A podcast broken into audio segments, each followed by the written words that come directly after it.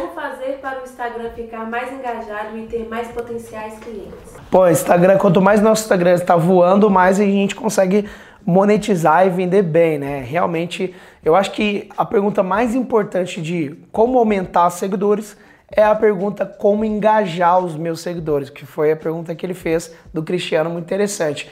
Bom, primeiro, né?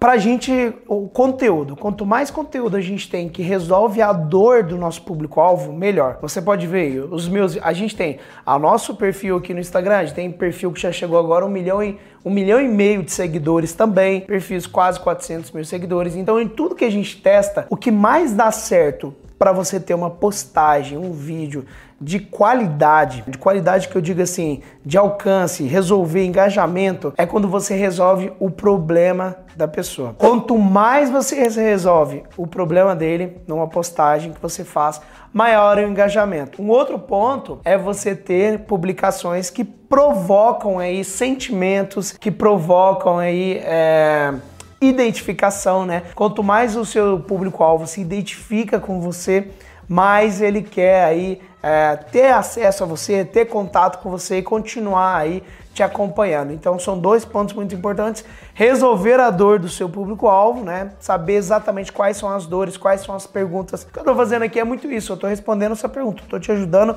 com a sua maior dúvida, né? Então possivelmente resolve-se um problema para você e isso sim é gerar valor. Muitas pessoas falam que tem que gerar valor. Mas o que é gerar valor? Gerar valor é responder uma pergunta, responder uma dor que o seu público-alvo tem. Então esse é um ponto muito importante de engajamento. Uma outra coisa muito importante é, se você quer engajamento, deixa claro para sua audiência que você quer ter engajamento. Se você quer que um seguidor seu faça algo, você dá uma call to action. O que é isso, né? Uma chamada para ação. Então, sempre que você quer algo dos seus seguidores, você deixa claro. Quando a gente faz uma postagem, a gente fala assim: "Ah, se você está gostando dessa postagem, se você também concorda, comenta eu aqui embaixo" a nossa postagem tem muito mais comentários. Porque a gente deixou claro, a gente fez um pedido, a gente fez uma chamada para ação. E quando eu faço isso, eu puxo mais muito mais interação. Eu engajo muito mais a audiência. E engajamento é relativamente alcance também, né? Quanto aquela coisa que eu sempre digo, né? Duas coisas mais importantes nas redes sociais: interação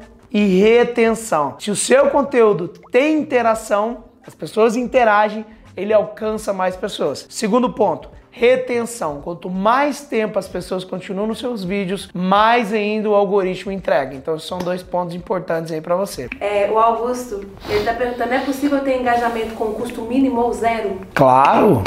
Claro. Olha, a escola, a minha escola, onde eu comecei no marketing digital, mais ou menos nove anos atrás, foi no tráfego orgânico, com blogs, foi criando redes sociais que cresceram, chegaram a 700 mil seguidores totalmente orgânicos. Hoje mesmo, né, a gente tem um dos perfis nossos, um milhão e meio de seguidores orgânicos. Tem sim a custo zero, né? São três formas de você fazer tráfego: tráfego pago, tráfego orgânico e tráfego de parcerias. Parcerias podem ser pagas ou não, né? Você pode fazer parcerias com amigos que têm uma audiência relativa à sua e se autopromover, fazer um collab aí, tá? Mas vamos lá, formas que você pode atrair mais o interesse das pessoas. Eu tenho um livro que eu recomendo, indico para você, é, se você quer aprender um pouco mais sobre viralização de conteúdo, tem um livro que se chama Contágio. Esse livro é muito legal, ele dá alguns pontos que fazem as ideias viralizarem mais. Uma delas é quando você dá informação de valor. as pessoas gostam de ter informações de valor que elas vão sentar numa mesa de bar, num restaurante e vão compartilhar com os amigos ali. Fala, cara, você viu sobre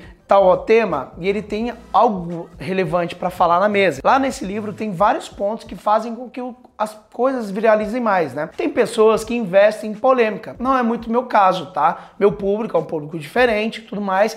Ah, mas, tem, mas tem pessoas que investem em polêmica. Às vezes a gente até consegue investir um pouco em polêmica em, em um assunto de meio, alguma coisa assim, né? Mas sempre com muito cuidado, obviamente. Mas, por exemplo, tem pessoas que entram em polêmicas ou xingam outras pessoas, arrumam treta na internet e isso traz a custo zero, né? Não tem jeito, né? traz o cliente a custo zero. Porque polêmica, as pessoas gostam de ver o circo pegar fogo. Tá tudo bem. Agora você vê o, por exemplo, eu tava vendo uns- um dos vídeos lá de jiu-jitsu lá que eu vi, né? Super legal você ver tutorial, aula de jiu-jitsu, legal. Mas teve um cara que saiu no meio da- do campeonato, acho que é um campeonato mundial, não sei.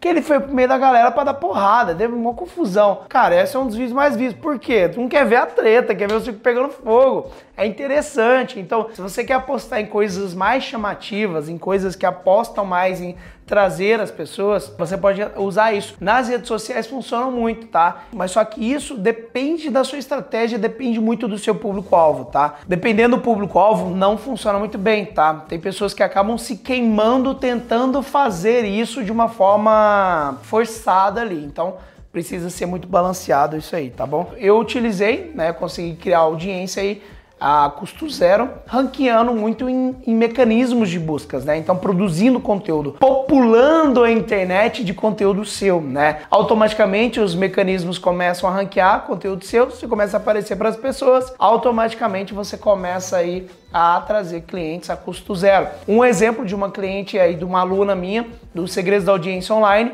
eu ensino como é, otimizar melhor a sua bio, né? Eu ensino a fazer isso no meu treinamento, os segredos da audiência online. Teve uma aluna que assim que ela mudou, na mesma semana, ela conseguiu fechar um contrato. Ela trabalha com marcas e patentes. Na mesma semana, ela já fechou um contrato de 15 mil reais a custo zero.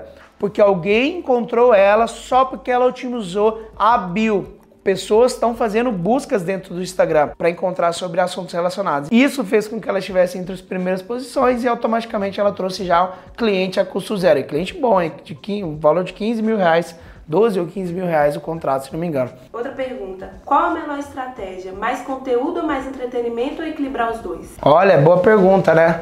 Obviamente, sempre conteúdo é melhor. Assim, depende, né? Conteúdo, ele normalmente o conteúdo ele traz as pessoas com a intenção que você tem, né? Imagina que eu sou um cara engraçado, eu faço stand-up super engraçado e fico fazendo piadas no meu Instagram e meu Instagram vai começar a crescer. Só que meu Instagram vai crescer de pessoas que querem ver as minhas piadas e não necessariamente das pessoas que querem comprar o meu os meus produtos sobre audiência, querem estar no meu evento, que é hoje o maior evento de tráfego de audiência do mundo. Primeiro ponto é a intenção. Então sempre o foco é primeiro no conteúdo. O entretenimento é importante, mas tem muita gente que não tem entretenimento, que tem só conteúdo e que monetiza mais muito, mais muito mais, mais do que pessoas que bombam, estouram aí porque estão fazendo graça do que pessoas que estão focadas no conteúdo, tá bom? Então, o foco é primeiro o conteúdo. Silas, ele perguntou qual foi o seu maior interesse em iniciar nas redes sociais. Ah, eu queria viver de internet, era, esse era meu sonho, né? E eu comecei, tem nove anos, eu na verdade, esse você tá vendo um- uma cadeirinha roxa ali, ó? Aquele ali, eu tava na faculdade ainda, eu participei de um prêmio do Yahoo, chama Big Idea Little Chair, né? Eram 2.700 universitários e eu participei desse prêmio e eu fiz uma peça, na época, era para fazer um banner de internet, que era aqueles banners de cima que ficam, chama top banner. E aí, cara, eu con- consegui ganhar em primeiro lugar. Foi muito legal. Ia ter uma seleção dos cinco primeiros, os cinco primeiros iam para São Paulo com tudo pago para defender a peça lá.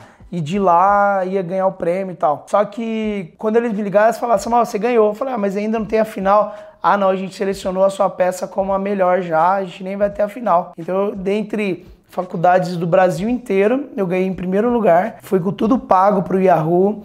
Passei o dia inteiro conhecendo vários diretores de setores do Yahoo. Isso quando eu era universitário. Ganhei passagem aérea de graça, ganhei, né, pra... Oh, foi massa demais. Fui para São Paulo. Então, esse foi um dos primeiros prêmios que eu ganhei na faculdade. E era online. Então, o online tava me puxando de volta, né? Porque eu tinha uma experiência com 13 anos de idade de ter iniciado o blog, mas não ganhei dinheiro na época. Então, assim, foi voltando pro digital. Aí, quando eu tava saindo da faculdade, eu falei, eu acho que eu vou investir no digital mesmo, né? A Suzana do Google, que veio no SDA 2018, eu fui na empresa dela em Nova York, tava fazendo intercâmbio, aí era digital a empresa dela. Aí eu achei tão legal, assim, sabe? Sempre é aquela coisa. Eu falei, cara, eu acho que o digital é o futuro, né? Então, naquela época, eu falei, vou investir mais nisso, vou entrar. E eu comecei a fazer meus blogs, né? Eu tinha um amigo que ganhava dinheiro com blog. Fiquei sabendo que ele ganhava dinheiro com isso. Eu chamei meu tio para ser é, meu sócio. A gente começou a fazer blogs juntos. Demorou dois anos para isso virar um negócio mesmo. Um ano inteiro sem ganhar nada, só gastando, investindo, aprendendo. O outro ano ganhava, tinha que reinvestir tudo. Então foram dois anos. Dois anos. Muitas pessoas hoje não têm muita paciência dá três meses, não deu certo, o negócio já tá reclamando. Então foram dois anos de consistência até o negócio começar a deslanchar. E aí daí, quando eu peguei o jeito, o negócio foi embora, sabe?